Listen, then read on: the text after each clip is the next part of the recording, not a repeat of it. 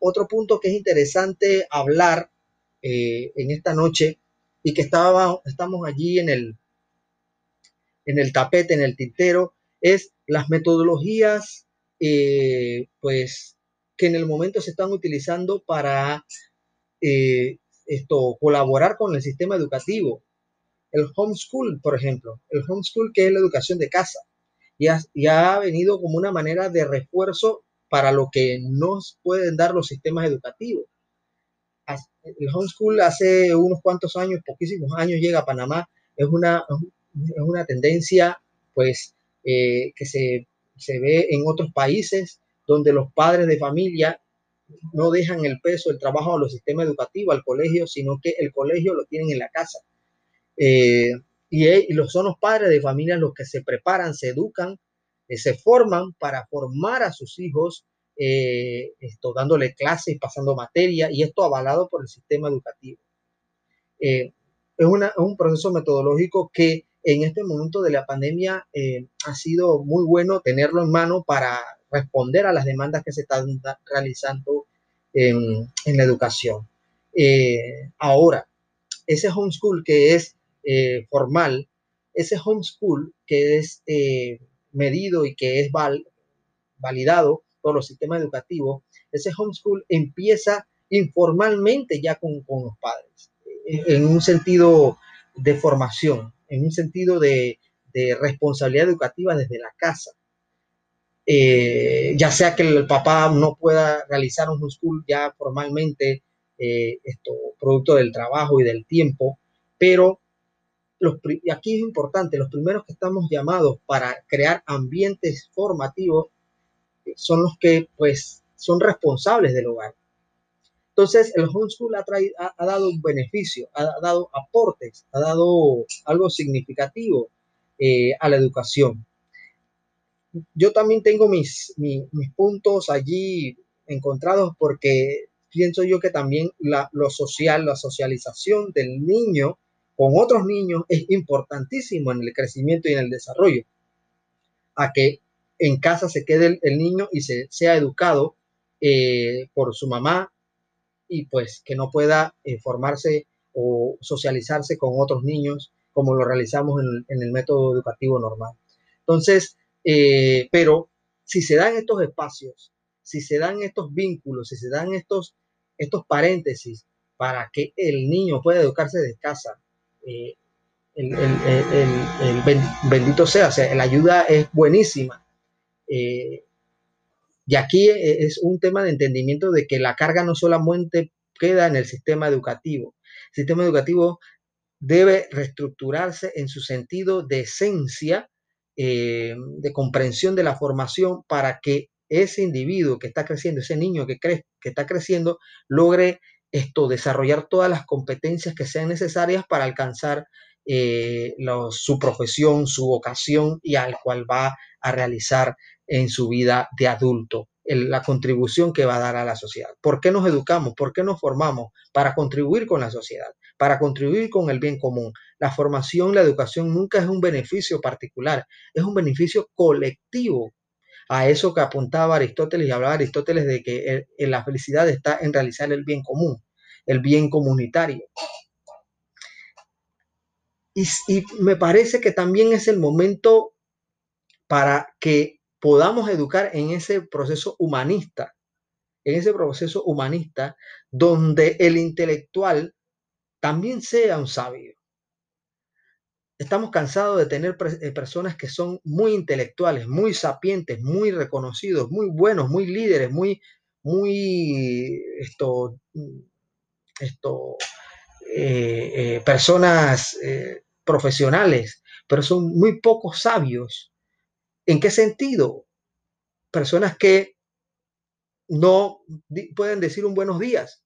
Tenemos personas que están liderizando equipos, que llevan a, a, equipos de trabajo, que llevan eh, personas, comunidades y no, no tienen un trato, no llevan un trato, no tienen una calidad humana. Eh, y son personas que han estado en, en, otros lugares, en, extractos educativos de mayor eh, esto, envergadura versus aquellos que a duras penas han podido salir de la Universidad Nacional. por, y esto respetando las distancias, sin menospreciar la universidad. Siento yo que no es el sitio, no es el lugar, es la voluntad de la educación en el ser. necesitamos líderes que proyecten y no solamente es, lo hablen, sino que se proyecten formación humanista, que puedan ser eh, personas que demanden calidez humana, que puedan decir mínimamente un buenos días, que puedan decir un buenas tardes, que puedan decir en qué te puedo eh, colaborar, en que no, no se sientan el centro de la formación donde los como profesionales los demás lo necesitan. Y, y no solamente no solamente en equipos de trabajo, sino profesionales en otra área, eh, en que yo soy el profesional y tú me necesitas, por lo tanto, lo que yo menciono es verdad absoluta. Eh, aquí es importante la formación humanista porque la formación humanista mm, derrumba esa jerarquía y nos coloca todos necesarios del otro.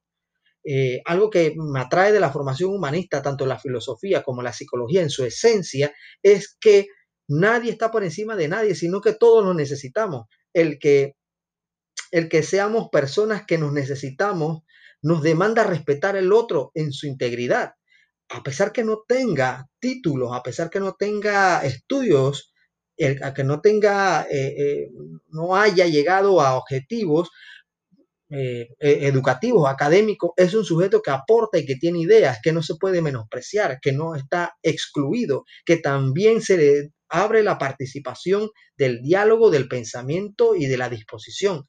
Salud, saludos Orlando, ¿qué tal? ¿Cómo estás? Saludos. ¿Qué tal? Pues hay una propuesta para, realizar un, podcast. Eh, entonces, esa es la contribución que también puede eh, realizar la formación en este contexto. Y esto lo aporta el conductivismo, ciertamente, en la formación educativa, pero también el constructivismo. El constructivismo, el de fomentar relaciones, el fomentar comunidad. No existe una formación si no es con el otro. Es como la canción, ¿no? La canción no se compone para que uno se escuche. La canción se compone para que el otro la escuche, el otro, y el otro la, valore o la viva en sus sentimientos. Entonces, lo formativo, la formación, para, ¿por qué estudiamos? ¿Por qué, ¿Por qué el del estudio? ¿Por qué la formación? ¿Por qué hemos escogido una carrera? No es para ponerlo al servicio del otro, no es para saber que yo tengo algo que el otro necesita y que también el otro tiene algo que yo necesito. Aquí identificaríamos que estamos ofreciendo servicios constantemente. Que no es solamente tocar puertas después que nos graduamos o antes de graduarnos o en el proceso de, de terminar una carrera, tocando puertas buscando un trabajo porque tengo una necesidad. Ciertamente existe una necesidad, pero antes de la necesidad también tengo yo algo que aportar a los demás porque tengo algo, un servicio que puedo dar. Tengo una función, una competencia que necesita ese sitio. Por lo tanto, esa plusvalía que es particular, que es mínima, la, eh, particular, que es mía, la pongo al servicio del otro, porque tengo algo que necesita. La formación, nos, eh, si tuviéramos más formación en en, competencias humanas, en calidez humana, en liderazgo, en comunicación, en asertividad, en pensamiento crítico, en racionalización, eh, en componentes de las conductas, en la inteligencia emocional, en la inteligencia filosófica, eh, y pues menos en, que son importantes, en economía, en, en ingeniería, que son importantes. Ojo, no quiere decir que no sean importantes, pero yo me hago la pregunta, ¿todos están llamados para eso? ¿Realmente todos están llamados para eso? ¿O es simplemente la tendencia o la propuesta del mercantilismo educativo que se propone? ¿No será que estamos dejando de un lado lo que realmente somos para crecer? Hay personas que no han podido elaborar su, vida artística, ya sea de la pintura, la música o el arte, porque le han dicho, se le ha dicho a alguien que de eso vas a morir de hambre. Aquí en Panamá vas a morir de hambre y ahora es más en pandemia, cuando la cosa está difícil, menos te van a, escoger. Entonces, eh, yo quiero pensar en la utopía, aquella, aquella sociedad donde todos son importantes en su aporte independientemente del área donde se hayan desarrollado como dice el gran poeta uruguayo eh, Eduardo Galeano, que la utopía lo que sirve es para caminar. Pero importante es que caminemos, importante es que nos desarrollemos, importante es que, que sepamos que tenemos algo que el otro necesita. Menos tocar puertas para pedir trabajo y más tocando puertas para ofrecer lo que tenemos. Esto es 50-50, esto es 50 y 50. La formación debe apropiarse en el individuo el emprendimiento y no simplemente para, para beneficio particular. Eh, obviamente uno necesita vivir, uno necesita llevar el arroz y los porotos a la casa, pero el que pueda una persona descubrir en dónde están sus talentos para que la otra persona, para que la otra persona los utilice según su necesidad, es la mayor felicidad que puede encontrar un, ciudadano o un, sujeto. Puede descubrir su virtud que está al servicio del otro. Muy bien lo decía Aristóteles en su momento. Entonces, esa formación que puede ser aprovechada en este momento con las tecnologías. Las tecnologías son herramientas. El Teams es herramienta, el, Instagram es herramienta, eh, eh, las, plataformas tecnológicas son herramientas. Miren lo, recursivo que se puede colocar una población cuando eh, la educación no llega. Nuestros padres tuvieron los, la escuela en casa por medio de la radio. Eh, la pandemia trajo la, eh, televisora, la televisión volvió a traer enseñanzas educativas. Y esto es importantísimo, pero ¿por qué tenemos que esperar situaciones como esta para saber que de en todo momento podemos aprender? ¿Por qué tenemos que esperar momentos circunstanciales? Porque los momentos circunstanciales sacan lo peor o lo mejor de la persona. Pero ¿por qué si podemos, podemos llegar a ser una sociedad precavida, sabiendo que la única manera de desarrollar a una persona, a una sociedad y desarrollar la cultura es por medio de la formación y la educación. Que no solamente queden en las estructuras escolares, que las estructuras escolares sean apoyadas por todo un sistema formativo sensible, donde cuando vayas a un centro comercial puedas escuchar eh, el toque de un niño eh, eh, tocando en piano una pieza de Ceausescu o una pieza de, Beethoven, pero que las personas puedan admirar el arte. La admiración, la sorpresa del arte es vital en la formación. Es vital en la formación, donde la lectura sea lo fundamental. Uno de los, de los talones de Aquiles que tenemos como sociedad es que no nos gusta leer. Y no lo hablo para, para decir que todos tenemos que leer. Obviamente no todos debemos leer todo, pero el que lee, el que toma un tiempo, aunque sea 15 minutos al día de leer, aunque sea un espacio formativo, se le abre la cosmovisión, tiene una cosmovisión mucho más amplia, no, no se queda con el día a día, no se queda simplemente con, proyectado al futuro, a las necesidades del futuro, sino que intenta darle un sentido al aquí y a la ahora.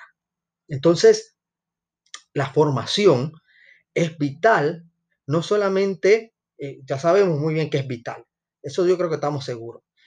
Pero no solamente desde una metodología sistemática estructurada. El, enlatamiento de la formación en cualquiera de los sentidos será una educación obligada y eso se nos quedó ya desde la primera, las primeras etapas de educación cuando necesitábamos del conductismo cuando necesitábamos el que me, me, mencionara mi maestra que si yo no llevaba el papel manila, el viernes en la mañana no podía realizar la bandera dibujada, entonces iba a ganar un 1. En ese momento me sirvió, pero ya cuando tengo 12 años yo voy a, voy a retar, ¿por qué tengo que llevar un papel manila? ¿Por qué no lo puedo hacer con periódico? ¿Por qué no lo puedo hacer de otra manera? Entonces allí entra el espacio del constructivismo.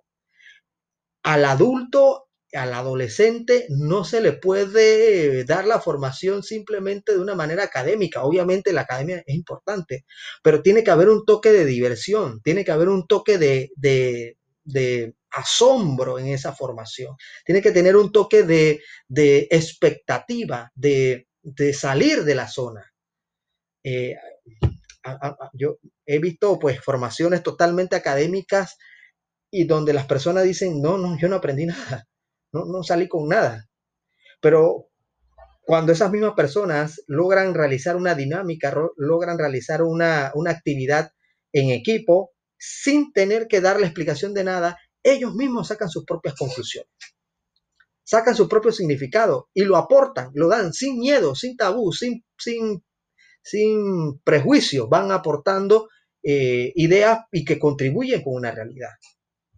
Entonces, la, construcción de la educación en este momento, ¿hacia dónde va? Esa era la pregunta de la, de la, formación. ¿Hacia dónde vamos como, como la formación? ¿Será que podemos aprovechar al menos mínimamente lo que podemos tener, lo que podemos hacer algo desde nuestra propia casa para una formación realmente interdisciplinaria, integral, donde se valore aquella, aquel niño donde no sabe mucho de, de matemáticas, pero sabe más de historia, donde el padre de familia le dice, ¿sabes qué? Yo te voy a comprar un instrumento musical, te voy a comprar una guitarra o una batería, porque esto, yo veo que en ti hay algo de música, y no le dice de temprano, no hagas eso porque te vas a morir de hambre, porque las desilusiones de uno como adulto, ¿por qué se las tenemos que transmitir a, a los niños? Y aunque es frustrante porque la vida no es justa, la vida no es justa, la vida no es justa, la vida da golpes, pero nunca truncar el deseo de realizar lo que el individuo está llamado a hacer, el cual nació. Yo creo que ese es el propósito de la existencia, de la formación. Intentar dar argumentaciones, intentar dar por medio de acciones y palabras la razón de la existencia de ese sujeto aquí en la realidad, aquí en la tierra, por medio de una profesión, por medio de una... ¿Y cómo lo da esa profesión? Por lo que está estudiando, por lo que se ha formado, por la decisión que ha tomado de formarse en medicina, en, en contabilidad, en administración pública, pero sin dejar de un lado, en ninguna de estas formaciones técnicas, sin dejar de lado la base o los principios que da la formación humanista, porque de eso, de esta, esta parte, podemos decir que sí aporta a que esa persona tenga una formación, tenga una expectativa, tenga horizontes mucho más amplios que solamente un solo objetivo. Entonces, ¿hacia dónde va nuestra formación? ¿Qué estamos aportando en nuestra formación? En la casa, damos espacios, pagamos la televisión y empezamos a conversar. O si vemos una película, vemos un documental, luego del documental lo apagamos y empezamos a dialogar del documental del partido de fútbol, quizás de la telenovela o de las situaciones que estamos viviendo. No solamente de eh, quedarnos con la crítica o hablar del otro o hablar de las situaciones. ¿Qué nos enseña esta situación? ¿Te están viendo leyendo? ¿Nos están viendo leyendo? ¿Nos están viendo qué música estamos escuchando? qué punto de vista tenemos, imponemos posiciones, somos fundamentalistas diciendo mi, mi fe más, más importante que la tuya, mi posición política es más importante que la tuya, mi profesión es más importante que la de los demás, o abrimos canales de diálogo como realmente sociedad necesitamos. Eso lo da la formación, la formación integral, una formación donde no se queda solamente en fomentar la competencia de un individuo y desarrollarla, sino que le abre el universo. Ahí viene la palabra universidad, donde ese sujeto que ha tomado una decisión de profesionalizarse, ya recibió las plataformas, las bases educativas necesarias, ha decidido eh, formarse porque de una manera en particular en una profesión, pero no se subestima o no deja de lado la universalidad de pensamiento que existe en un aula. El aula debe ser donde convergen pensamientos, universos de pensamientos, personalidades, actitudes, disposiciones, el mundo donde el sujeto puede dialogar con esas realidades, aunque quizás no esté de acuerdo en todas o no esté de acuerdo con todos, donde tenga eh, distancia con punto de vista, pero siempre da la valía de la unidad humana que desarrolla la formación, que desarrolla la educación. Y eso puede ser una persona que esté estudiando química a una persona que esté estudiando odontología, no importa. Donde ese sujeto está con su propia realidad, está convergiendo en un universo. Y el universo es el que da el sentido de la profesión. Hablo del universo, es la sociedad, lo común, el otro, porque en el otro me reflejo yo. Y en el otro reflejo también mis limitaciones. Por lo tanto, puedo saber identificar qué es lo que me ayuda del otro, que me construye como, como, como sociedad. Estas son las grandes interrogantes que nos contribuye la formación de hoy en día. Y que quizás esta situación pandémica que estamos viviendo nos da la coyuntura, el espacio para promover esta educación. Quiero repetir que esta formación, que esta, este diálogo que hemos realizado va a quedar en el canal de IGTV de, Instagram. También podrán eh, escucharlo en Spotify eh, como Ataraxia. Tenemos todo un, un, capítulos eh, de comentarios en el podcast, de Ataraxia, así lo podrán buscar en Spotify. Y pues queremos fomentar el pensamiento crítico desde la formación, desde la educación, intentando no enlatar la educación, la formación, llevándola a la experiencia, llevándolo al día a día. Todo el día estamos aprendiendo, todo el día estamos aprendiendo, todos los días Dios nos da la oportunidad de un aprendizaje nuevo. Quien dice que lo sabe todo ya es un producto terminado. Una vez le preguntaron a Aristóteles en esas eh, metáforas de pensamiento, uno de sus discípulos buscaba, uno de sus estudiantes, mejor dicho, buscaba en Atenas el hombre más sabio el hombre más sabio. ¿Quién era el hombre más sabio de Atenas? Y le mencionaron que el hombre más sabio de Atenas era Aristóteles. Cuando va el, estudiante donde Aristóteles, perdón, donde Sócrates, no es Aristóteles, donde Sócrates, donde va el estudiante, donde Sócrates eh, le pregunta a Sócrates que le han dicho que él es el hombre más sabio y por eso va donde él, se acerca donde él. Sócrates responde que no sabe por qué le han, mencionado que es el hombre más sabio de toda Atenas o de toda Grecia, porque solo él sabe que nada sabe. Solo sé que nada sé. Aldrin, 25, buenas noches, ¿qué tal? Principio de la formación en sabiduría, el reconocimiento de la limitación. El reconocimiento, no exaltación ni apología de la limitación, sino el entendimiento de que lo limitado no me hace incompetente, lo limitado no me hace poca cosa. Lo limitado no me hace excluido o ignorante. Lo limitado me hace lo más lindo que puede tener una sociedad. Lo limitado me hace ser humano. Lo limitado me identifica como humano y el humano es altamente potencial pero altamente limitado. El principio de la formación integral es el reconocimiento de la limitación porque reconozco en esa situación la capacidad del otro, por lo tanto el desarrollo que inició particular al final es un desarrollo colectivo. Entre todos nos podemos apoyar para realizar una sociedad según sus características profesionales, según sus educaciones, eh, de una manera más equitativa y más equilibrada. Por eso la formación eh, apunta a ese conocimiento de nuestra propia sensibilidad, de nuestras propias emociones, de nuestras propias conductas, de nuestra propia racionalización, eh, identificarnos como que tenemos dos caballos, el caballo de la voluntad y el caballo de, la, de, los impulsos, de la, de la fuerza.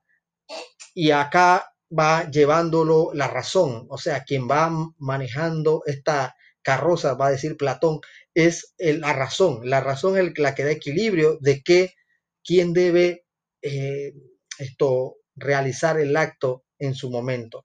La razón. La razón, la construcción de la razón la da la formación en profundidad. La construcción de la razón no viene de lo innato, lo innato es lo instintivo. La razón se construye. La razón no es conocimiento, no es intelectualidad solamente, es lectura, es, es, es em, olfato de situaciones y pues sus posibles consecuencias.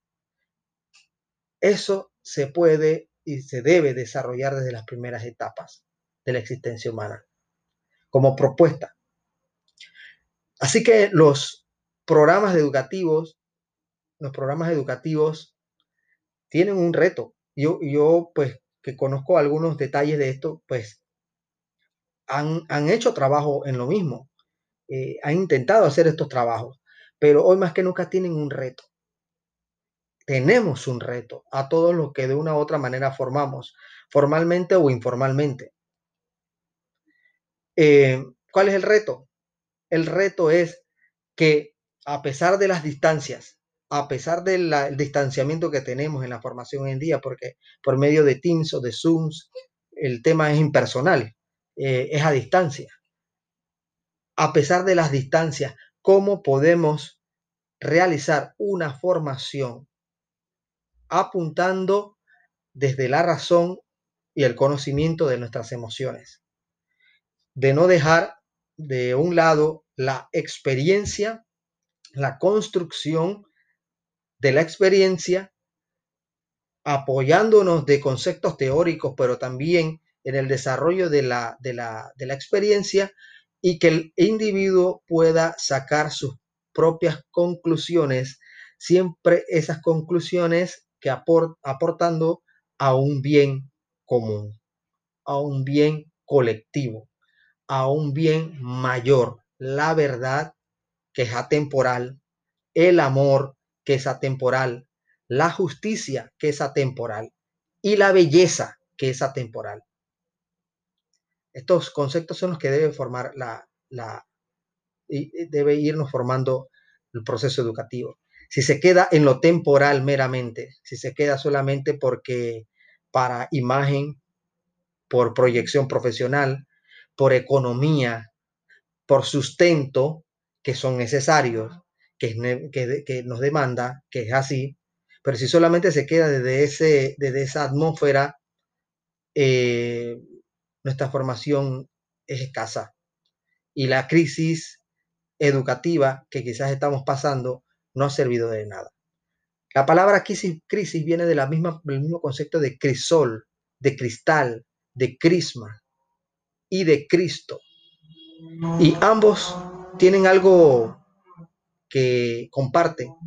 Deben pasar de una, de una fase a otra. Deben pasar de un proceso más en en bruto o empírico a un proceso más eh, profesional o más bello, eh, por el fuego, por el agua, por la situación o por el sacrificio. Y si la crisis educativa es para realizar un proceso educativo con mayor profundidad, entonces es el momento de contribuir desde nuestras propias realidades a esa formación. A que podamos dialogar, a que podamos conversar, a que podamos meditar una lectura, a que no solamente quedamos en la superficie de la realidad, si vamos a ver una película, buscar la razón del por qué, cuestionarnos la realidad, preguntarle a los niños qué piensan de esto. Esto contribuye a una formación pospandémica de una manera integral. El homeschool lo, es el aporte que ha dado la educación en casa y algunos padres han asumido el reto eh, valientemente, han dado formación a sus niños, eh, quizás algunos de ellos, eh, por, quizás por decepciones en el sistema, han dado la formación. Pero con esto no quiere decir que todo en el sistema educativo sea negativo, porque sé que hay agentes que han intentado hacer el cambio a pesar de la estructura que se tiene. Yo insisto y pienso que no hay que esto, conformarse con, lo que ya se realiza. Siempre se puede hacer algo innovador, algo nuevo, algo, algo que rompa los esquemas, que dé una manera de ver eh, nueva la, realidad educativa. Desde ese libro de, Rousseau, El Emilio, donde la novela hablaba de libro de, de, Rousseau, Jean-Jacques Rousseau, donde hablaba de que Emilio esto debía experimentar y vivir para que él mismo saque sus propias conclusiones de la, de la vivencia, que eso lo ayudará en su formación, a los procesos conductistas que nos da el método prusiano, que nos catalogaba en línea, nos colocaba en línea uno detrás de otro, eh, y decíamos presente, presente maestra, presente maestra, porque era la manera de prepararnos para un mundo industrializado, eh, un mundo laboral eh, metódico. yo pienso, y esto de manera muy particular, ambos métodos pueden contribuir en su momento y en su etapa a dar resultados de mayor